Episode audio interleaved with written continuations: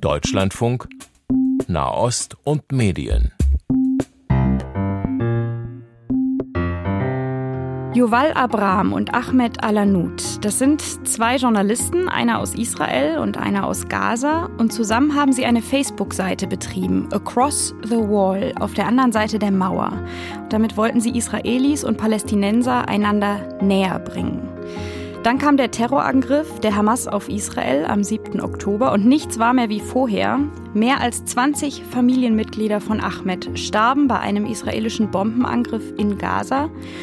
Und Yuval, der Israeli, rang lange damit, wie er darauf reagieren könnte. Er schrieb schließlich eine lange Nachricht an Ahmed und was dann geschah, das schildert Yuval so. Three days later he called me and I picked up.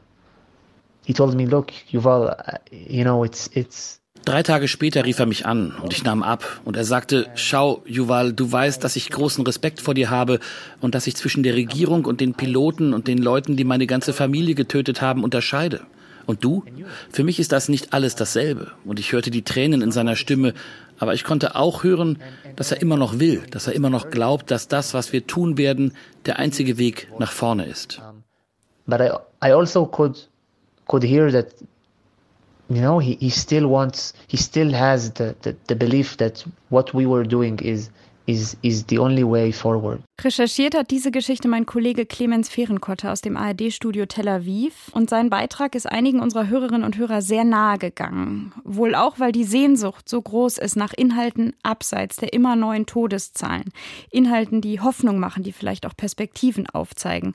Und welche Rolle die in der aktuellen Berichterstattung spielen können und auch spielen sollten. Darauf schauen wir heute mit der freien Nahostkorrespondentin Steffi Henschke, mit der Journalistin und Medienwissenschaftlerin Gisela Dax und mit dem Medien Medienpsychologen Frank Schwab. Mein Name ist Annika Schneider aus der Deutschlandfunk Medienredaktion und das ist unser Podcast Medien und Nahost, ein nach Redaktionsschluss Spezial.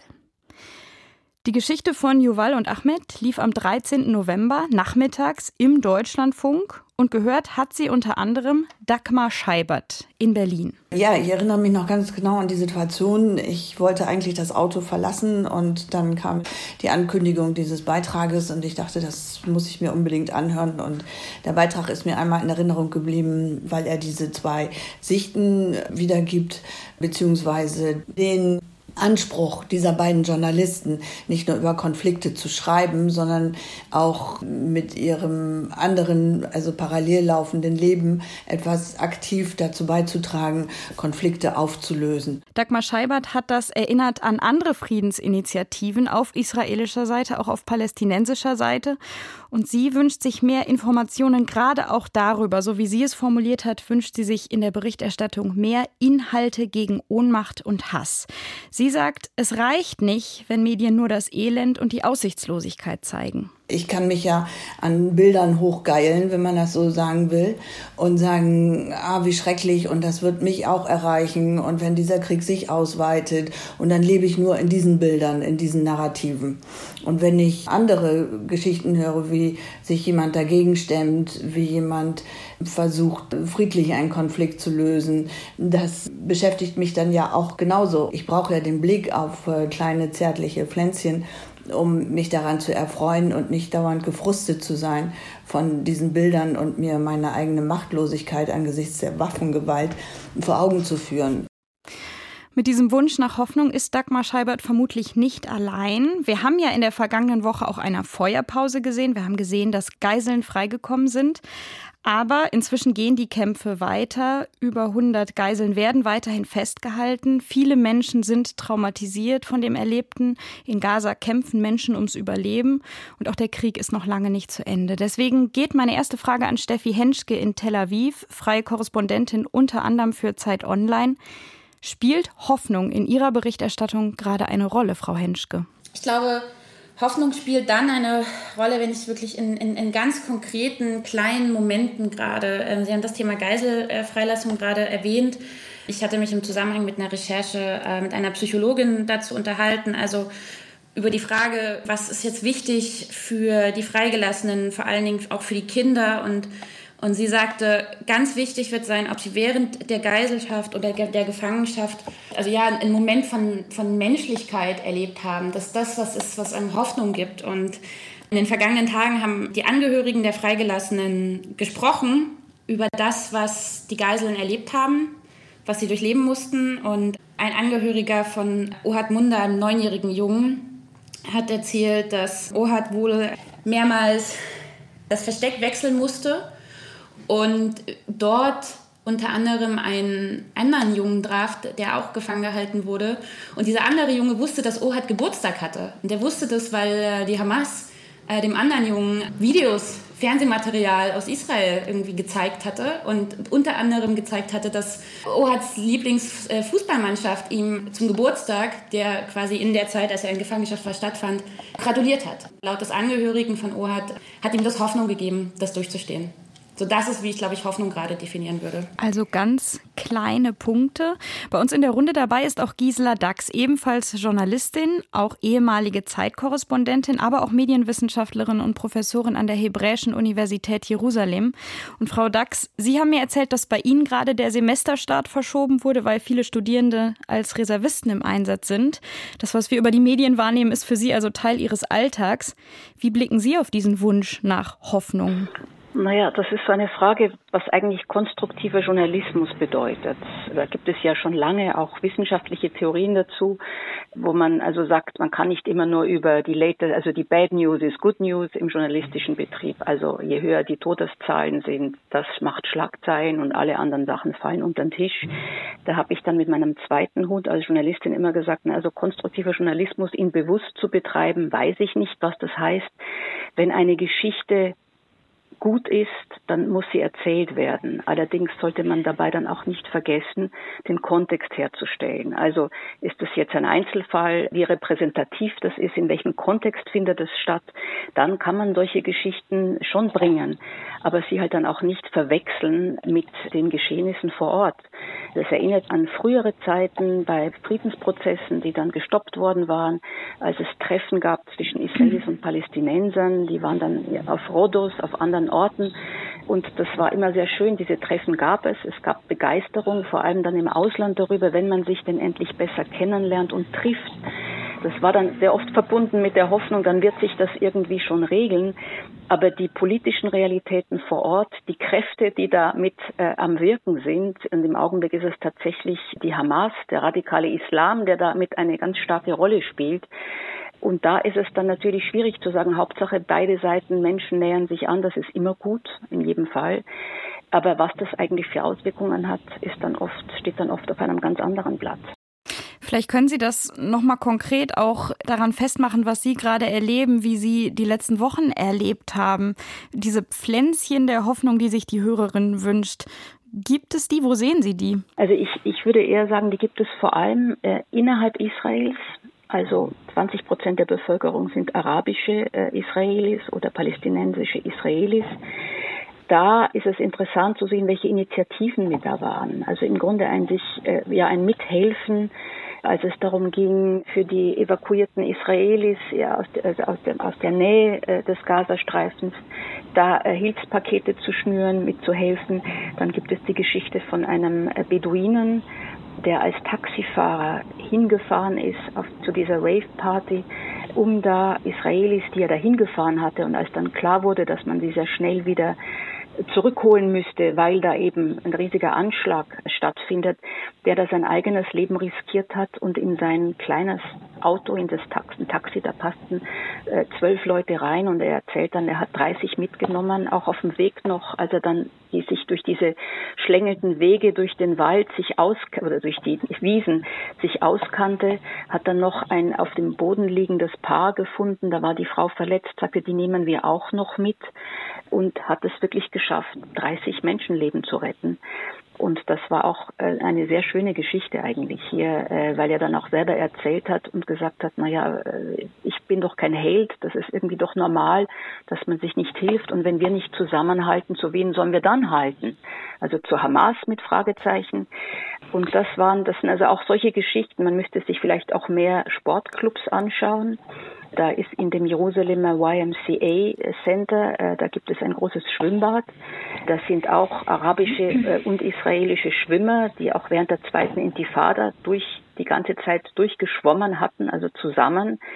Also solche Geschichten sind sicherlich auch da. Dann kann ich vielleicht noch hinzufügen, bei uns an der Universität haben wir auch jetzt schon Anweisungen bekommen, wie man wir haben ja auch sehr viele palästinensische Studenten aus Ostjerusalem, wie man im Unterricht umgeht mit Koexistenz, mit Diskussionen, wo sind die Grenzen, was man, also wo, wo beginnt, beginnen Aussagen, die man nicht tolerieren sollte, wo muss man stoppen und wo muss man sagen, das ist wichtig, dass die Leute sich alle das Gefühl haben, sie können sich frei äußern. Das sind sicherlich alles sehr komplexe, feinfühlige Geschichten, wo ich mich dann manchmal frage, ob man das überhaupt aus der Entfernung, wenn man die Verhältnisse vor Ort nicht kennt, sich überhaupt vorstellen kann oder da hineinfühlen kann. Ich könnte mir vorstellen, dass das, was Sie jetzt geschildert haben, genau die Art von Geschichten ist, die sich unsere Hörerin öfter wünscht. Ich habe als dritten Gast einen Medienpsychologen eingeladen, nämlich Frank Schwab von der Uni Würzburg. Mich interessiert da jetzt vor allem, wir haben das gerade schon gehört, sehr viele, sehr schlechte Nachrichten führen dazu, dass Menschen vielleicht einfach abschalten, weil sie das nicht mehr ertragen. Welche Art von Berichterstattung, gerade über einen solch komplexen Konflikt, ist denn gut, um uns tatsächlich auch zu informieren? Ja, die Nachrichtenforschung zeigt ja schon eigentlich seit Jahrzehnten, dass mal, man zurückhaltend sein muss mit der Hoffnung auf eine gute Information. Die Rezipienten vergessen relativ viel und auch die Ergebnisse bezüglich des Verständnisses, was Nachrichten transportieren, sind äh, ernüchternd, sage ich jetzt mal. Von daher ist es ein schwieriger Job, Rezipienten angemessen zu informieren. Jetzt wäre die Frage, wie macht man das in diesem Fall? Ich glaube, das ist ganz entscheidend, dass äh, die Betroffenheit gegeben ist, also dass man mit dem Thema mitgehen kann. Das ist natürlich jetzt in Kriegszeiten äh, durchaus so, dass die Leute sich berührt fühlen. Das ist ja auch bei Scheibert der Fall, dass sie gesagt hat, ne, das ist das ist schrecklich und mich betrifft das ganz stark. Also da wird man auch vermuten, Themenbetroffenheit führt zu besserem Verständnis und die würde das dann äh, auch gut äh, erinnern und wahrscheinlich sich bemühen, das auch angemessen zu verstehen. Gleichzeitig muss man sagen, viele Menschen nutzen die Nachrichten nicht unbedingt, um äh, sämtliche Informationen sich zu merken, sondern sie screenen praktisch durch die Welt und wenn sie sich für nicht betroffen halten, vergessen sie es auch wieder. Und was wir auch haben, ist, dass wir uns an Themen gewöhnen. Also die Kriegsberichterstattung in der so und so vielten Woche werden wir leider finden, dass das Interesse nachlässt. Das kennen wir aus vielen anderen ne, politisch schlimmen Dingen, dass das Interesse auch beim Rezipienten halt nachlässt und man dann sagt, ja, das ist ja wieder das, das kenne ich schon und äh, interessiert mich gar nicht so. Frau Henschke, berücksichtigen Sie auch, was Frau Dax gerade vom konstruktiven Journalismus erzählt hat, berücksichtigen Sie solche Überlegungen gerade oder bleibt da gar keine Zeit für, auch diese Geschichten rechts und links zu erzählen? Mir konkret bleibt gerade wirklich nicht die Zeit dafür. Und es ist ja eine bestimmte Art von Geschichte, nämlich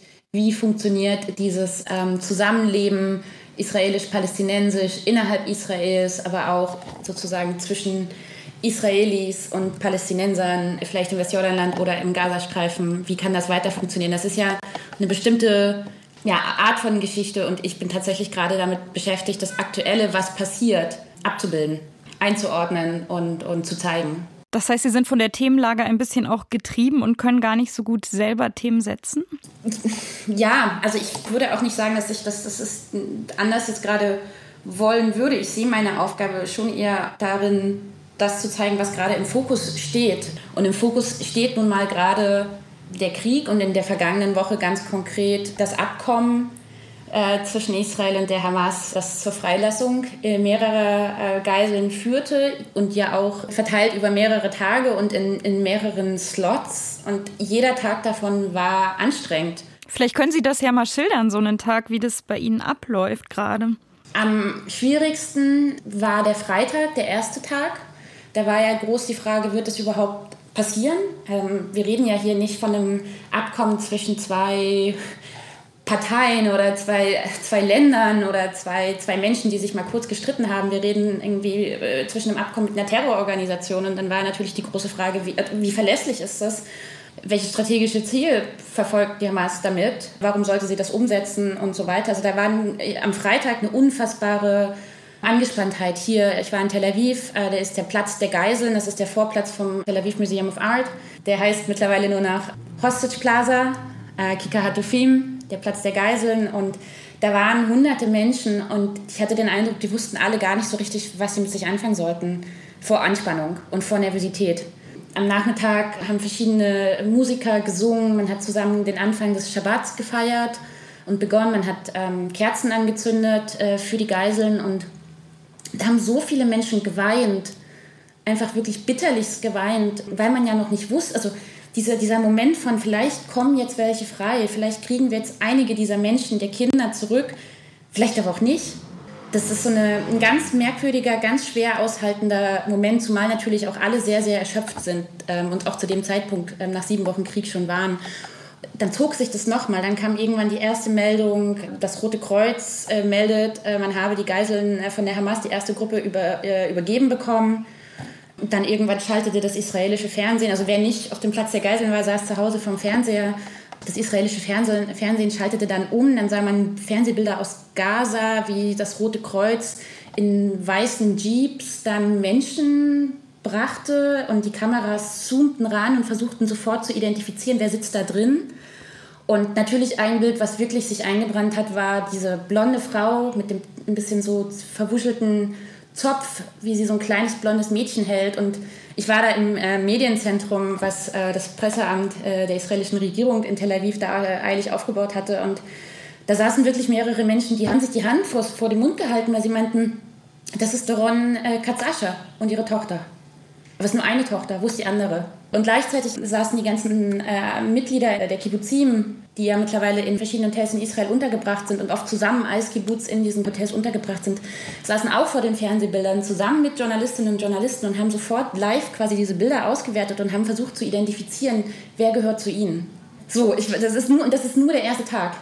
Und dann kam der zweite und, also dann, und dann gab es ja, glaube ich, im zweiten schon Verzögerung. Im zweiten wurden sie nicht freigelassen um 17 Uhr wie angekündigt, sondern ich glaube erst kurz vor Mitternacht. Und, und eigentlich wird jeder, Entschuldigung, das ist aber so, das, das ist nur dieser eine kleine Ausschnitt und ich könnte eine halbe Stunde darüber reden.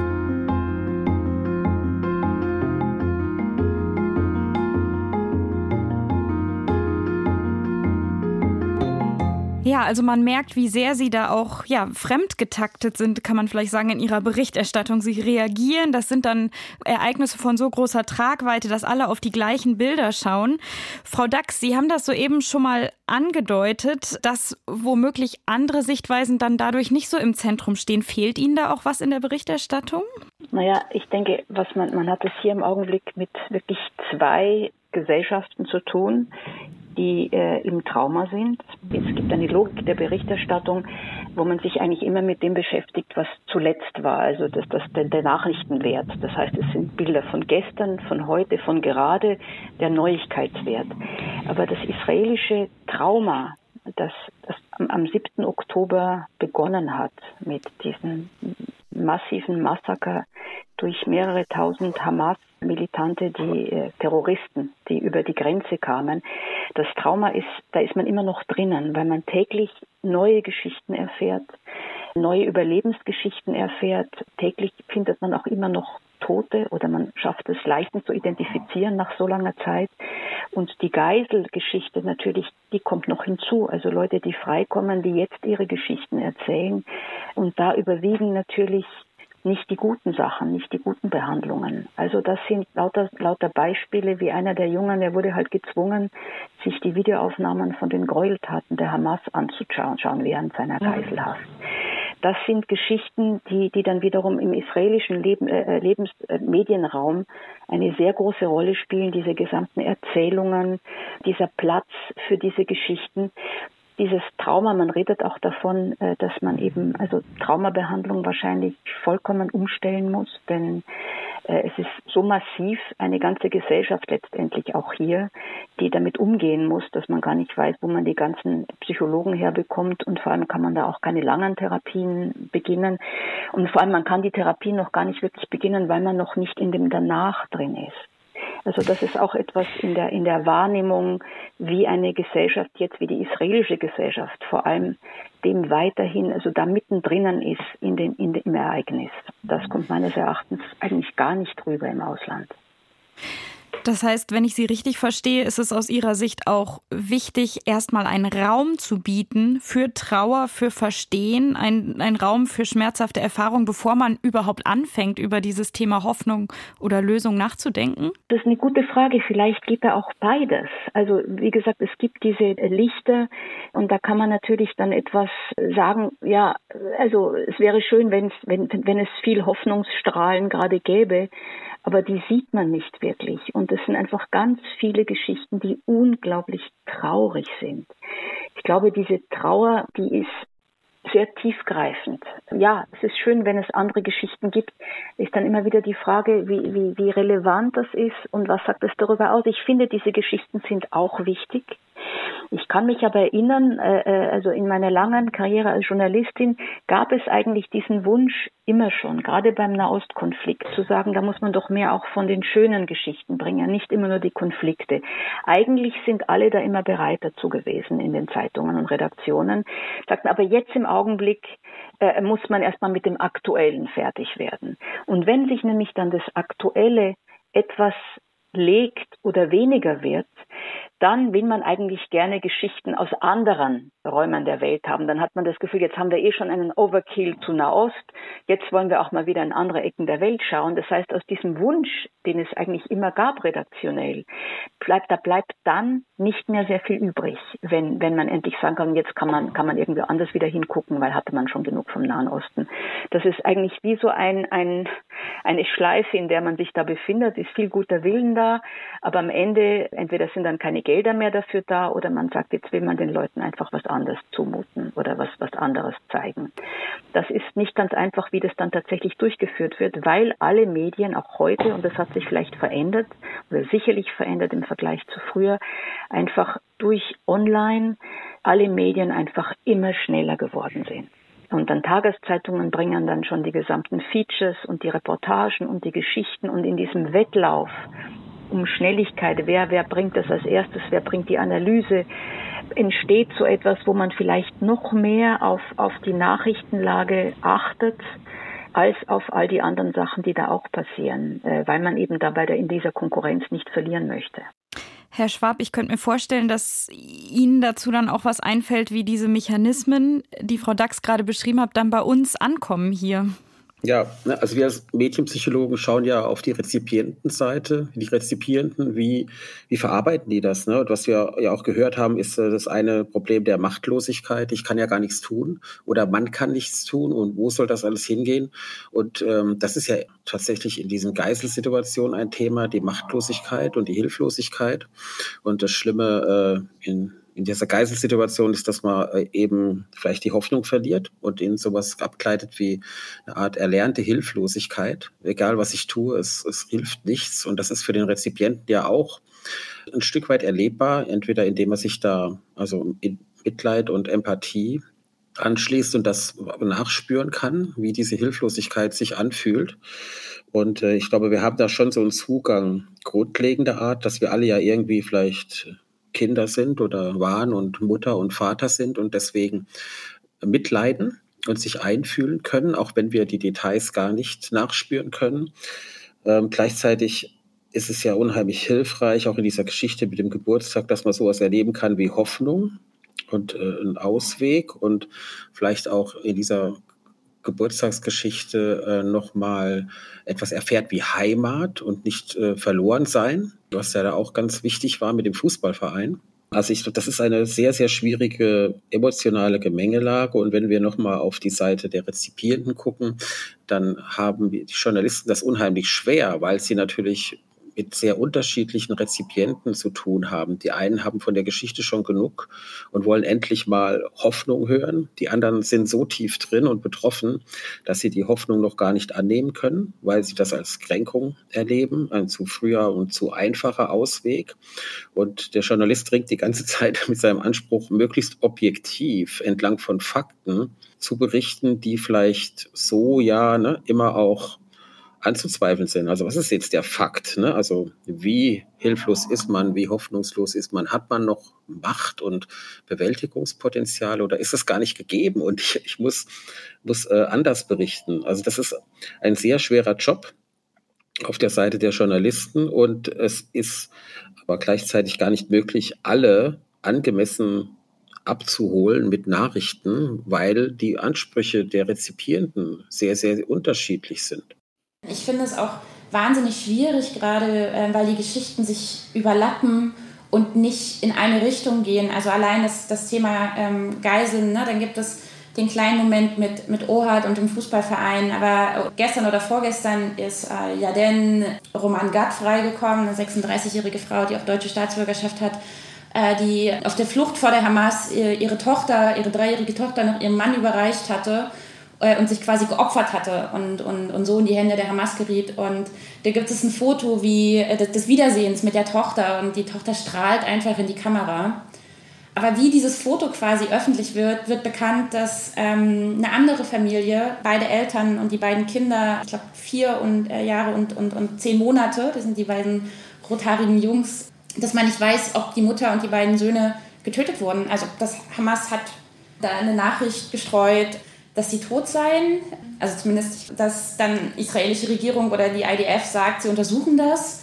Dann kommt plötzlich ein Video des Vaters, der in, in Gefangenschaft ist, der dann offensichtlich unter, unter Zwang, unter Druck Netanyahu anflehen muss, äh, die drei toten Körper, dass die freigegeben werden oder dass der Krieg aufhört. Ich habe mir ehrlich gesagt, ne, ich habe das gestern gar nicht richtig verfolgen können, aber ich kann gar nicht entscheiden, auf was ich mich fokussieren sollte. Und ich würde nicht sagen, dass, dass das eine Schuld ist oder eine Verantwortung suchen oder bei, bei sozusagen den Medien, dass die was anders machen könnten. Die Wirklichkeit gerade ist unfassbar schnell. Wir haben gleichzeitig Social Media, wo alles sofort ist. Das heißt, mein Fokus ist wirklich in diese Momentaufnahmen zu gehen und, und ich bin auch froh, dass ich dann innerhalb von drei Stunden vielleicht einen Text dazu schreiben kann oder innerhalb von einem halben Tag um einfach zu zeigen, so das ist der Stand heute, so ist der Stand in diesem Krieg heute aus der Perspektive, über die ich berichten kann, nämlich als Korrespondentin in Tel Aviv, die vor Ort ist und, und zum Beispiel nicht im Westbank, in der, im Westjordanland ist oder im Gazastreifen ist. Ja, ich glaube, wir hatten das ja vorher schon angesprochen, dass natürlich die Nachrichten und die Berichterstattung immer stärker durch die sozialen Medien zu Beschleunigung getrieben wird und dass das natürlich ein Problem darstellen kann, wenn man immer das nächste Ereignis berichten muss, gerade auch jetzt in einer solchen Situation. Und äh, ich glaube, dass es aber auf der anderen Seite ein Bedürfnis dafür gibt, dass Dinge erklärt und in den Kontext gestellt werden und dass, dass man sich überlegt, wo kommt das her? Ne? Also ich bin ja großer Logo-Fan, die haben ja immer Erklärstücke. Also die Kindernachrichten. Genau, genau. die Kindernachrichten. Die erklären, wie, wie geht denn das? Wie kommt das, wie ist das zustande gekommen? Wie sind wir da hingekommen? Das kann natürlich in so einer hektischen Zeit auch dann vielleicht mal zu kurz kommen, weil man gar nicht atmen kann, um, um Dinge mal, mal herzustellen.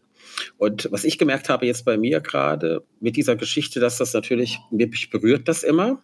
Ne? Also es macht mich traurig und betroffen und ich habe immer so leicht äh, auch Tränenflüssigkeit in den Augen, ne? wenn es um Eltern und Kinder geht und man hat so eine Art eigenartige Gefangenheit von dem Grauen und wird aber gleichzeitig weg. Ne? Und ich glaube, das geht vielen, ne? auch der Frau äh, Scheibert dann so. Ne? Das ist irgendwie, man ist in diesem Grauen gefangen und berührt und wird aber am liebsten weg. Und da wäre halt die Hoffnung, das, was sich dann die Zuschauer auch ab und zu wünschen und was man aber nicht unbedingt immer gleich anbieten kann, weil das ja auch wieder ein Problem ist, wie die Frau Dax gesagt hat. Ne? Ist das dann noch die Wirklichkeit oder versuchen wir gerade zwanghaft was Schönes zu erzählen. Ja, ich denke, das ist schon so eine Frage. Also ich habe nur, weil wir diese Geisel, ja, den Roman Gatt mit diesem Foto, das gerade erwähnt wurde, ich habe eben da auch mit der Familie, mit der Cousine ein, ein quasi ein Tagebuch rekonstruiert äh, und letzte Woche da veröffentlicht, wo im Grunde die Cousine genau erzählt,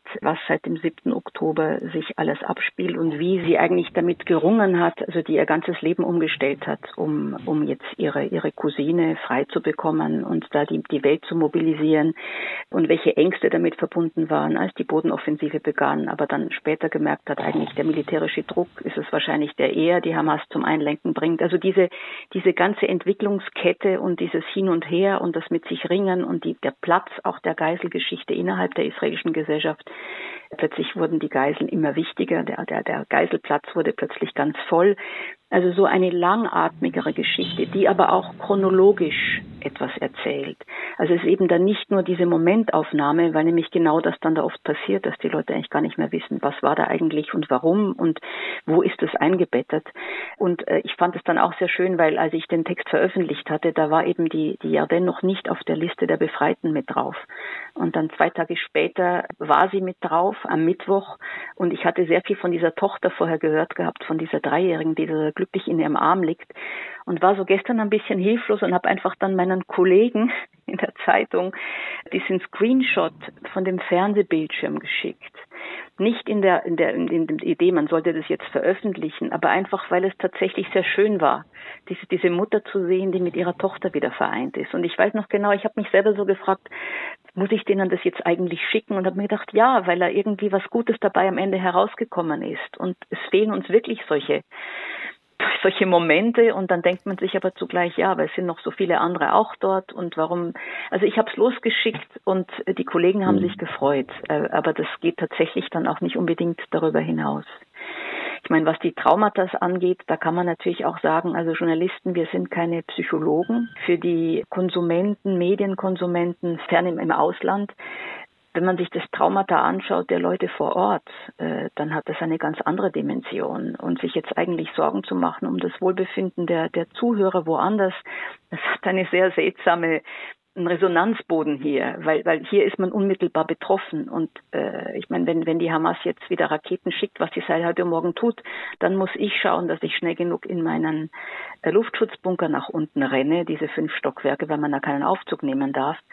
Und das ist schon nochmal sehr viel unmittelbarer. Also diesen Bogen zu schlagen, eigentlich zu erklären für jemanden, der weit weg ist, was da passiert. Und in zwei Gesellschaften letztendlich, wobei man in den Gazastreifen nicht, nicht hinein kann. Also es sind dort keine ausländischen äh, Journalisten, sondern man hat da wirklich vor allem soziale Medien, selbstgefilmte Filmchen, die schwer oft zum Teil auch mit einzuordnen sind, weil es auch wahnsinnig viel Hamas-Propaganda gibt und auch viele Fake News in den sozialen Medien. Also da kann ich mir auch schon trotzdem gut vorstellen, dass ich, dass ich äh, äh, Zuhörer und Zuschauer im Ausland wirklich verloren fühlen innerhalb einer massiven Nachrichtenflut, wo auch nicht oft mal manchmal klar ist, was ist da überhaupt noch äh, äh richtig und was ist, ist einfach Fake.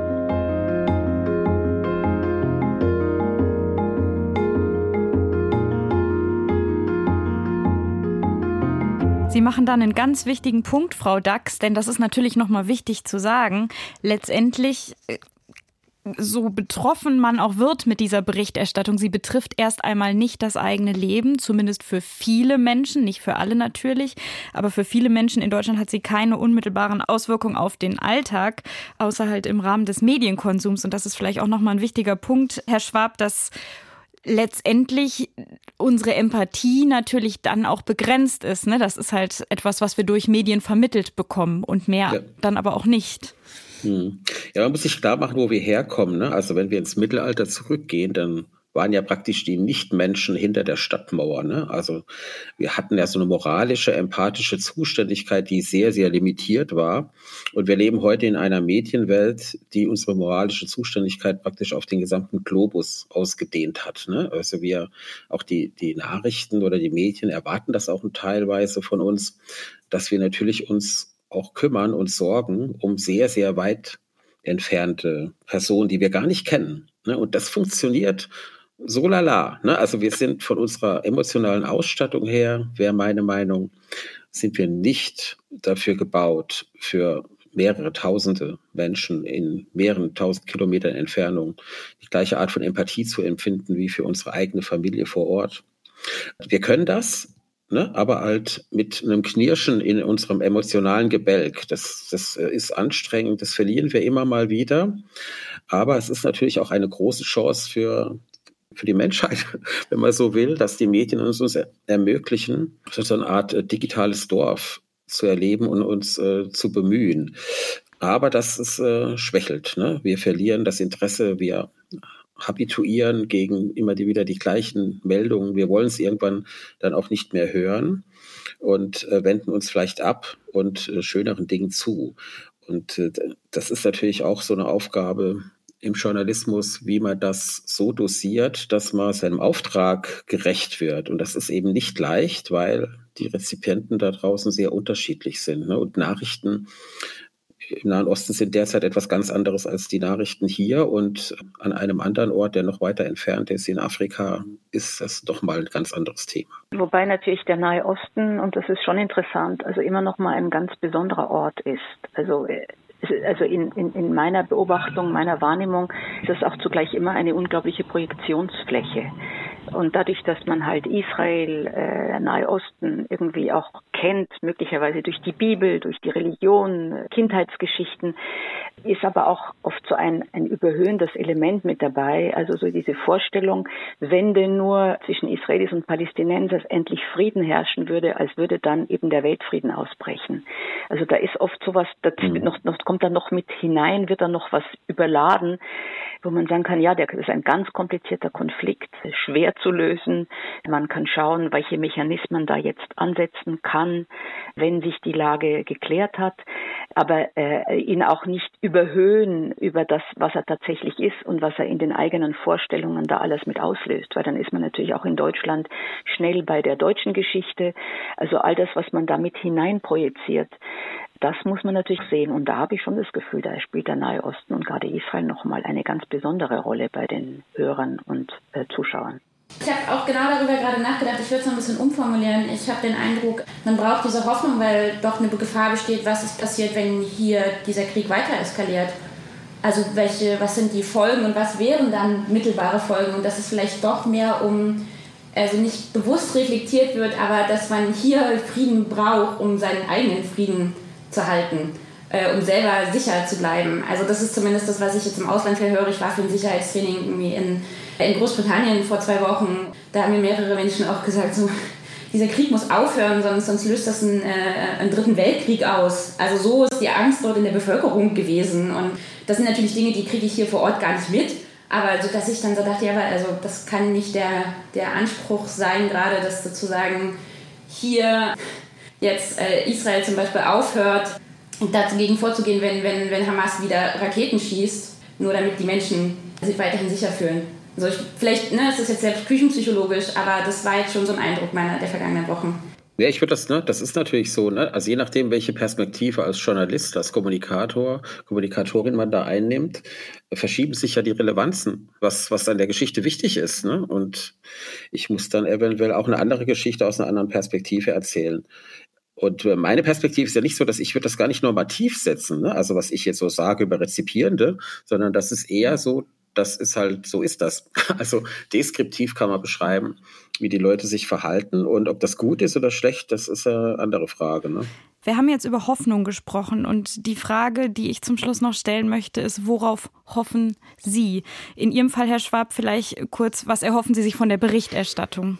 Ja, wir hatten ja über Trauma geredet und äh, jetzt bin ich kein Trauma-Experte, aber es äh, gibt so einen Ansatz, der mir sehr einleuchtet. Ich glaube, Trauma ist immer dann, wenn die Emotionen derart mich ins Chaos stürzen, dass ich keinen Ausweg mehr finde. Und ich glaube, dass die Medien die Chancen haben, wir kleine Geschichten, Versatzstücke und Narrative anzubieten, die ein bisschen Ordnung schaffen in diesem Gefühlschaos.